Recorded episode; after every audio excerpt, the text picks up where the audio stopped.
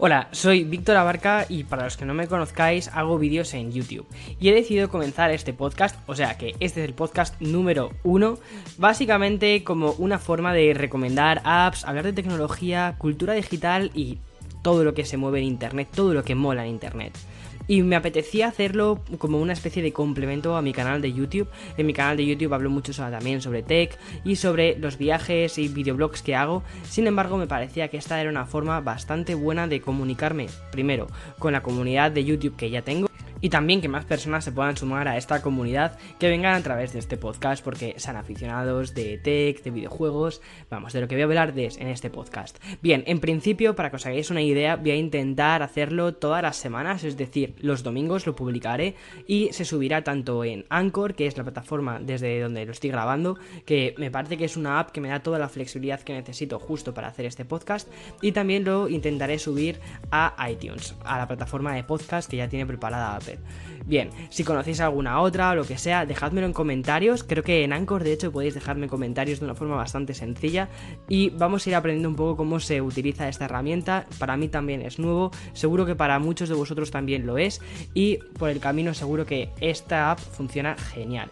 Bien, ya os he hablado un poquito del objetivo de este podcast y perdonadme si estoy un poco también espeso en este primer podcast y se debe básicamente a que llegué hace unas horas a San Antonio después de un vuelo de 41 horas, entonces de verdad perdonadme. Como muchos ya sabéis y si no sois nuevos por aquí, fijo que ya lo sabéis porque es muy pesado en internet, eh, estos días estuve en Madrid con mis padres, con mis amigos y también haciendo ahí algunos proyectillos que os iré poco a poco mostrando.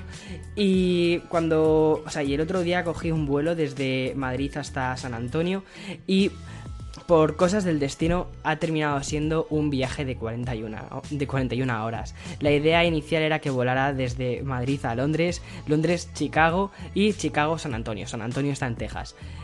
Bien, pues al final todo eso se truncó y la primera parte del viaje, Londres, o sea, Madrid-Londres, bien, perfecto.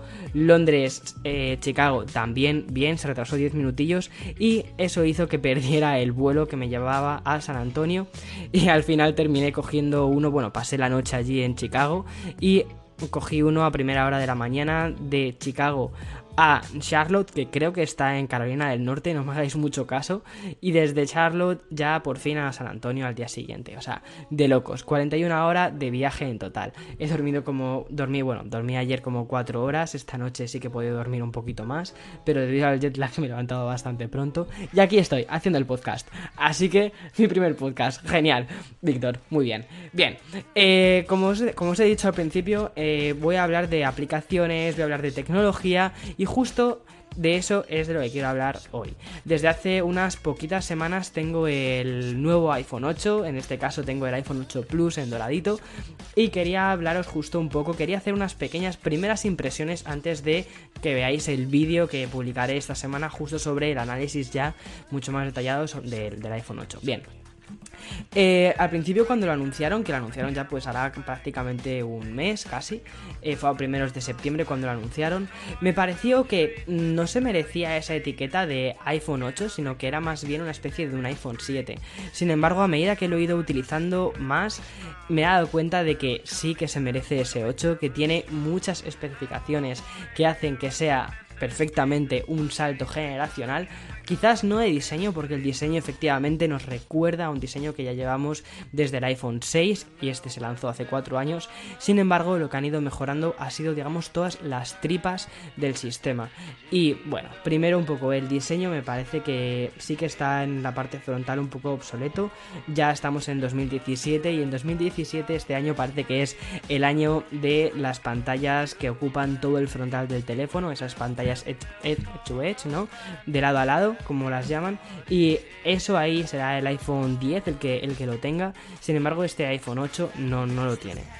Eh, la parte trasera sí que tenemos ese cambio en diseño que es una trasera de cristal que teníamos en el iPhone 4S, que es un iPhone que a mí personalmente me encanta en cuanto a diseño y lo recupera la trasera de cristal y básicamente lo hace porque también incorpora la carga inalámbrica. Para, para que exista la carga inalámbrica tienen que tener traseras de cristal ya que el aluminio no transmite Y bueno, o sea, está, está bien. Me gusta cómo se siente porque se siente bastante eh, menos resbaladizo que el anterior iPhone, que era iPhone 7 pero sí que pesa un pelín más. Creo que son más o menos unos 10 gramos, que no es nada, pero cuando coges un iPhone en una mano y coges otro en otra, sí que sientes ese mayor peso en el nuevo iPhone 8. Pero realmente es algo que no, que no importa tanto, ¿vale? Eh, me gusta muchísimo el ribete que han hecho alrededor de la cámara, me parece que es todo un acierto a nivel de diseño, queda muy chulo. Y en el dorado resalta bastante. En el negro no resalta tanto, quizás por eso me guste quizás un poco más el color negro, porque eh, me parece que es mucho más aesthetic, ¿no? Que, este, que este dorado. Sin embargo, el color crema de la trasera del dorado creo que hace, creo que le sienta genial a ese teléfono y a muchísima gente creo que le va a gustar. El iPhone rosa dorado que sacaron anteriormente, eh, quizás parecía que era un iPhone mucho más destinado a un público femenino, que luego también se lo he visto a otras a otros amigos que también lo tienen. Sin embargo, este iPhone creo que tanto eh, género masculino o femenino van a poder eh, disfrutarlo igual y estoy convencido que va a haber a muchos amigos con este, con este nuevo color. Bien, eso en cuanto a la parte de diseño. En cuanto a las partes de las tripas, ¿no? Que es, que es al final eh, lo que hace que este iPhone merezca la pena en cuanto a salto generacional. Como comentaba al principio, tiene carga inalámbrica. Han mejorado el procesador que utiliza un A11 Bionic, que bueno, al fin y al cabo es un número más, pero sí que es un salto respecto al anterior eh, procesador. El anterior procesador ya funcionaba increíblemente bien. Era el iPhone 7 es un iPhone muy, muy fluido y hace que iOS 10 corra estupendamente sin embargo, cuando ya pruebas el iPhone 8 con el nuevo procesador, sí que eh, notas que el otro no es que vaya con lag, sino que este va súper bien. Va hiper fluido, todas las aplicaciones las abre inmediatamente, es todo instantáneo. Y me imagino que, bueno, se han currado mucho este procesador, porque otra de las características eh, con las o sea, que resaltan muchísimo es la realidad eh, aumentada que tiene la cámara del iPhone 8, que es una realidad aumentada a 60 FPS en algunos casos, y hace que, bueno, pues que la, la necesidad de procesamiento sea bastante, bastante superior eh, en este caso. Pero vamos, que, es un muy buen iPhone, me parece, me parece una pasada. Otra característica que también tiene que mm, se llevaba pidiendo desde hacía bastante tiempo es la pantalla True Tone en este, en este teléfono. Ya la teníamos en los iPads, en, el iPad, en el primer iPad Pro ya tenía la pantalla True Tone. Sin embargo, eh, los iPhones era como que les faltaba esto. Y cuando pones eh, lado a lado el iPhone 7 y el iPhone 8, sí que notas que justo uno tiene como que ese tiene una pantalla diferente respecto al anterior. Ambas están geniales, pero la True Tone sí que es cierto que sube un peldañito más en este tipo de pantallas. Creo que está bastante chulo. Y luego las cámaras sí que mejora bastante eh, la cámara. Ya la del iPhone 7 era un salto bestial respecto a la del iPhone 6S. Eh, la del iPhone 8 eh, no es un salto tan bestial como sí que sucedió con el salto del 6S al 7, pero está, está muy bien, es un, es un salto bastante curioso. Estos días he estado publicando en Instagram muchas de las fotos que he hecho con este iPhone. Y de verdad, o sea, muchísimas de ellas es que ni les he metido filtros. O sea, hace, coge unos colores preciosos, unas tonalidades muy bonitas. Que sí, que ya también lo tenían en el iPhone 7, pero en este como que lo siento. Eh, o sea, veo que hay colores como mucho más impresionantes. Y luego una característica es que si utilizas el disparador. Eh, no sé si os acordáis que ya presentaron en el anterior iPhone el, como una especie de eh, force, ¿no? Que hace que tenga una pequeña vibración, una pequeña vibración áptica, es un motor áptico. Eh, pues ahora cuando apretas el botón para hacer una foto, sientes como una pequeña vibración que intenta simular una cámara, una DSLR, ¿no? Esa especie de vibración que hace el objetivo. Bien, es algo, pues algo así es lo que hace el nuevo iPhone 8. Es una, eh, realmente es un detalle muy insignificante, puede parecer muy insignificante, pero iOS 11 y sobre todo muchos de los productos de Apple están llenos de esos pequeños detalles que quizás tú los eh, sacas fuera de, esa, de ese paquete y dices, joder, qué, detalle más insignificante, pero que al final mejora mucho lo que es la experiencia de usuario y que hace que son estos detalles los que dices, hey, ¿cómo mola esto? Pues bien, eso, eso lo tiene eh, el nuevo iPhone 8. Y bueno, bueno, eh, mejor pantalla, carga inalámbrica, Y esas son un poco las características principales del dispositivo, también el nuevo, nuevo procesador. Pero este año si vas a una, a una Apple Store no te vas a encontrar con dos modelos como ocurría antes con, de iPhone, sino que te vas a encontrar con una barbaridad de modelos. Tienes desde el SE, el 6S, el 7 y el 8. Realmente han, yo, yo creo que han decidido vender todos estos modelos un poco para que tú digas, bueno, y dentro de unos meses, o sea, dentro de unas semanas tendremos también el iPhone 10 en, en los perimetrales, es decir, en las tiendas. O sea, que, que, va a ser un poco locura. Vas a tener muchísimos teléfonos donde, donde, elegir. Y yo creo que lo han hecho un poco en el sentido de que, cuánto, o sea, para que digas, a ver, dispongo de este presupuesto, ¿vale? Dispongo de este presupuesto y a mí me interesa un iPhone con estas características. Por ejemplo, si no vas a utilizar la carga inalámbrica, pues, oye, chico, no te cojas el iPhone 8, porque eso al final, al final es una cosa por la que estás pagando y que no vas a utilizar. Te coges un iPhone 7 que está súper bien, o te coges un iPhone 6S que también está súper bien. O si dices, es que yo no utilizo tanto, por ejemplo, la cámara de fotos, o ya, yo ya, tengo una cámara de fotos muy profesional y no voy a querer la del iPhone, pues entonces cógete, la, cógete un 6S, por ejemplo, ¿vale? Eh, vas a tener muchísimas posibilidades que se van a ajustar mucho a tu presupuesto, en este caso. Yo creo que ese que ha sido el motivo por el que ahora mismo entras en una Apple Store y te encuentras tantísimos teléfonos allí. Eh, y luego también he podido probar bastante el nuevo eh, Apple Watch Series 3. El, que tengo ahora mismo en mi muñeca es el que no incluye LTE, solo tengo el de GPS. Sé que ha habido bastantes rumores sobre que. No, bueno, bastantes rumores. Que ha habido bastantes problemas sobre con el LTE del, del Apple Watch. Bien, yo no he, podido, no he podido comprobarlo más que nada porque no tengo el modelo LTE. Estoy convencido de que al final, con algún tipo de actualización de software o lo que sea, este tipo de, de errores los van a poder solucionar. Pero bueno, eh, os cuento un poco sobre el LTE. Yo venía de un Apple Watch, eh, ni siquiera el Serie 1, digamos que venía de un Apple Watch clásico de 38 milímetros. Eh, el primero que se puso a la venta en España, el de 38 milímetros. Lo conseguí el primer día y desde entonces lo he estado utilizando de un modo muy, muy habitual en mi día a día.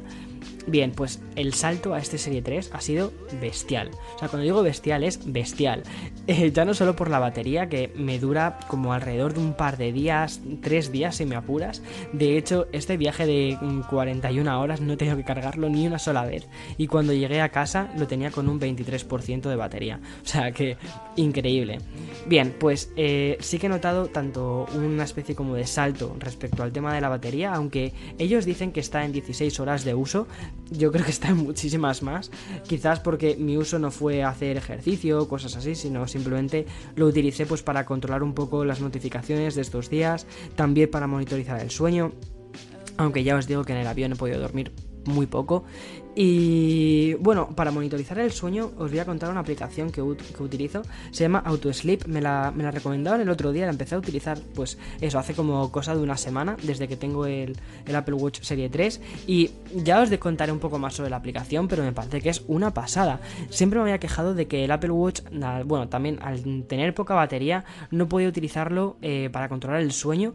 Y tenía que utilizar, por ejemplo, una pulsera de Fitbit muy cutre que tenía para, para monitorizar el sueño. Pues bien esa, eso ya se ha terminado, lo puedo utilizar únicamente con el Apple Watch, lo cual, lo cual viene, o sea, me encanta. O sea, para gente tan friki que nos gusta controlar nuestros parámetros biométricos y cosas así, está, está muy bien. De todos modos, si conoces alguna aplicación así chula y tal, recomiéndamelo porque me encanta probar apps. O si mm, da la casualidad de que eres un desarrollador o lo que sea, ojalá, y dices, oye, pues he desarrollado esta nueva app para tu Apple Watch, perfecto, dímelo y la pruebo porque me encanta, me encanta probar eh, apps nuevas. Bien, eh, eh, esto en cuanto a la batería, que me ha permitido también utilizar apps como el tema del sueño. Y luego no he podido eh, probar los nuevos ejercicios que han incorporado en, el Apple Watch. Sí que habitualmente los ejercicios que yo solía hacer era body pump y eso era una cosa que no tenía anteriormente. Ahora sí que lo han incluido. No lo han incluido como body pump, sino como otra característica que es entrenamientos de, alta intensidad. Que, bueno, pues me sirve por ejemplo pues para body pump, para body attack o cosas de este tipo. Eh, y bueno, eh, lo iré probando esta semana toda la parte de de, ejercicios, de actividad, de monitorización, de tracking y a ver qué tal. Pero vamos, tiene, tiene muy, muy buena pinta. Creo que sí que se han currado bastante, bastante esto. Además, también han cambiado algunas esferas. Creo que han metido una esfera basada en Siri. Siri parece que es como esta especie de. Yo creo que Siri se está convirtiendo en ese sistema operativo propio, inteligencia, o sea, inteligencia artificial propia de Apple.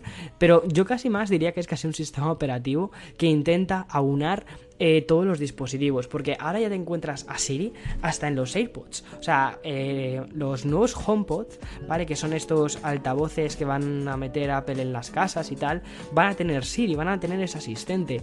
Y ese mismo asistente es el que te encuentras en un Mac.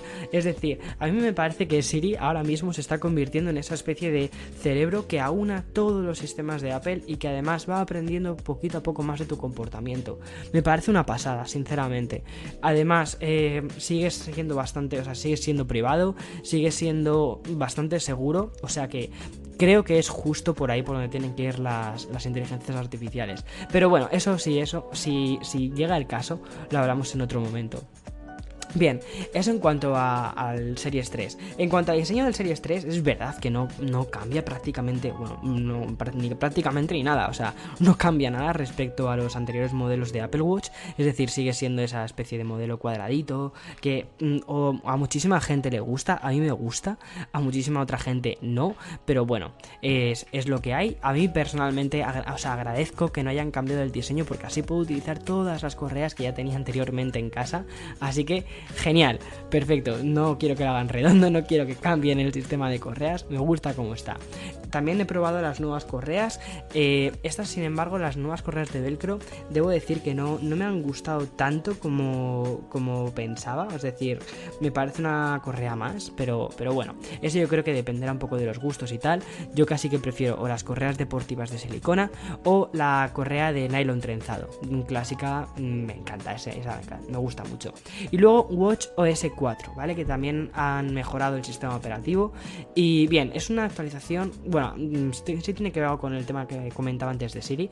Sí que es una actualización eh, del sistema bastante continuista, que van, o sea, van mejorando poquito a poco los relojes y mm, como ya decía, como ya adelantaba, han metido más ejercicios, han metido a Siri y además en el Serie 3 Siri tiene un papel más importante, que es que ya no solo te muestra, o sea, ya no solo te responde con en la pantalla que te viene el texto, la respuesta de Siri, sino que también te habla. O sea, que también se agradece bastante que Siri hable.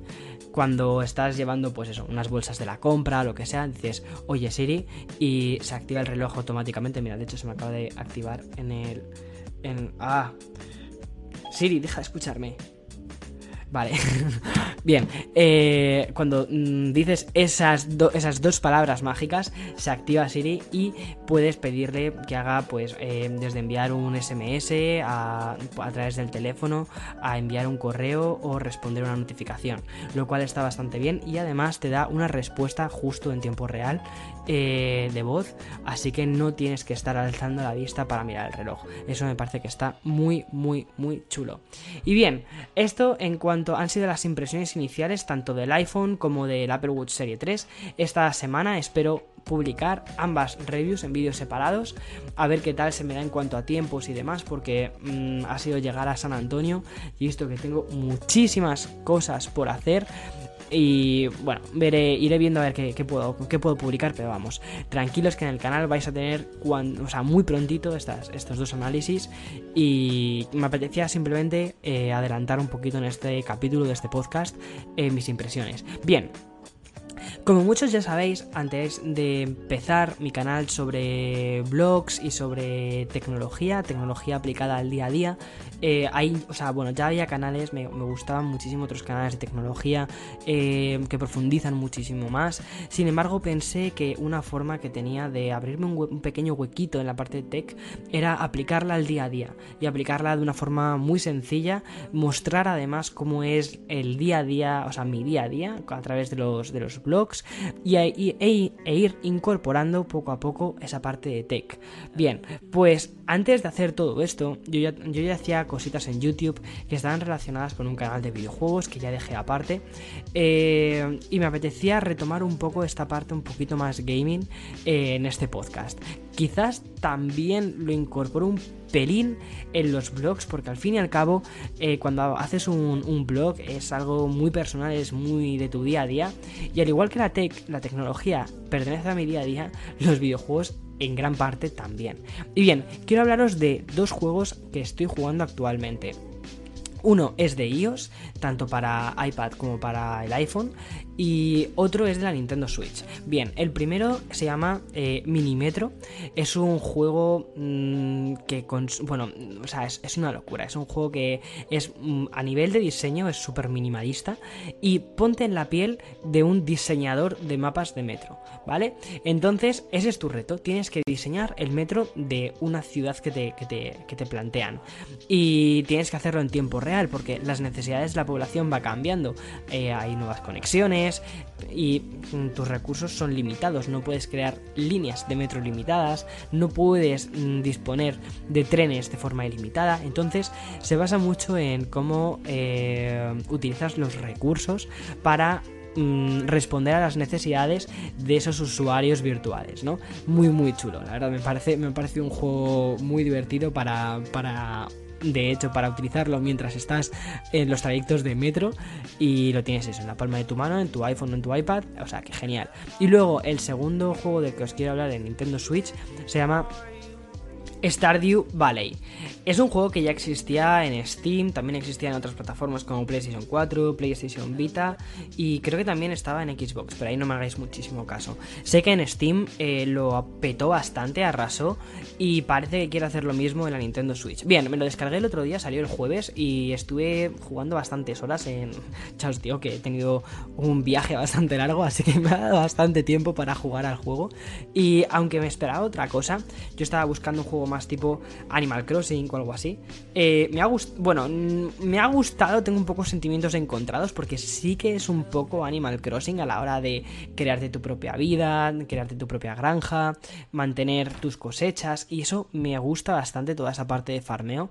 Sin embargo, creo que es más parecido a Harvest Moon, eh, que consiste en farmear muchísimo y tienes tantas opciones que quizás te pierdes un poco.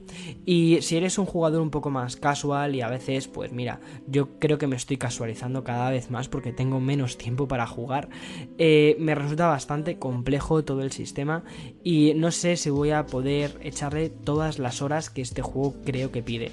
Entonces, eh, me gusta, sí, me gusta, eh, digamos, en cuanto a teoría, pero luego en cuanto a la práctica, en cuanto a si lo voy a poder jugar mucho o lo voy a poder jugar poco, creo que lo voy a poder jugar bastante poco porque es un juego muy, muy exigente, creo que requiere muchas horas y sinceramente si voy a dedicar tantas horas a un juego, prefiero otro tipo de juegos. Pero bueno, Creo que si te gusta Harvest Moon y te apetece combinarlo con Animal Crossing o algo así y necesitas además tienes tu Nintendo Switch pidiendo comida ya, pues oye, es un juego que está bastante, que bueno, te puede dar bastantes horas de juego, literalmente, hasta eh, este nuevo Mario Odyssey que sale a finales de mes, que tengo tantísimas, tantísimas ganas de probar y de jugar, porque ya sabéis que a mí los juegos de Mario me encantan.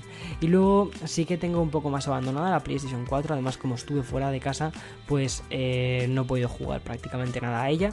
Y no creo que lo haga en estos próximos días. Tengo el Destiny 2 ahí un poco muerto de risa. Pero bueno, espero a ver si, a ver si con mis amigos, con Gonzalo y con Jorge, juego con ellos a este, este Destiny 2 y ya está. Y nada, bueno, esto ha sido así un poco la parte del podcast. Eh, los vídeos que sacaré esta semana serán, bueno, un poco el resumen de todo lo que he hecho en Madrid estos días, que ha estado bastante guay. He conocido a gente muy, muy estupenda y también sacaré los análisis que os comenté antes. Y eso será los vídeos de la semana. Después continuaré con este podcast si funciona bien, si os gusta, no lo sé, o sea, sé que soy un poco un desastre para esto, no sé si será muy desastroso, si no será muy desastroso de podcast, no tengo ni idea porque ahora mismo lo que estoy haciendo es hablarle a un micro que mola bastante, este micro es el Blue Yeti.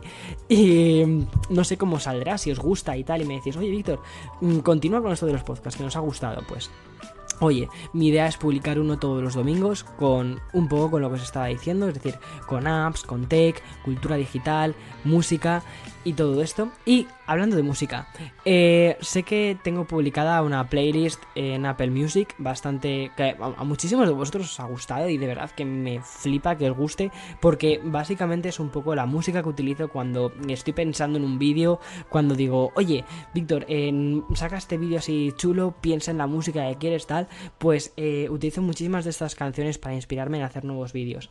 Bien, pues lo que os quiero decir es que este viernes espero actualizar esta playlist de Apple Music y mi idea también es ir actualizando la playlist de Apple Music todos los viernes con la música que me encanta, que me vuelve loco y que al fin y al cabo utilizo también para, hacer mis vídeos. Habrá tanto música que ya escuchaba desde hace muchísimo tiempo, es decir, clásicos como, como gorilas, hasta yo que sé, pues ritmos nuevos que, vaya encontrando y me apetece compartirlo un poco con vosotros, ¿no?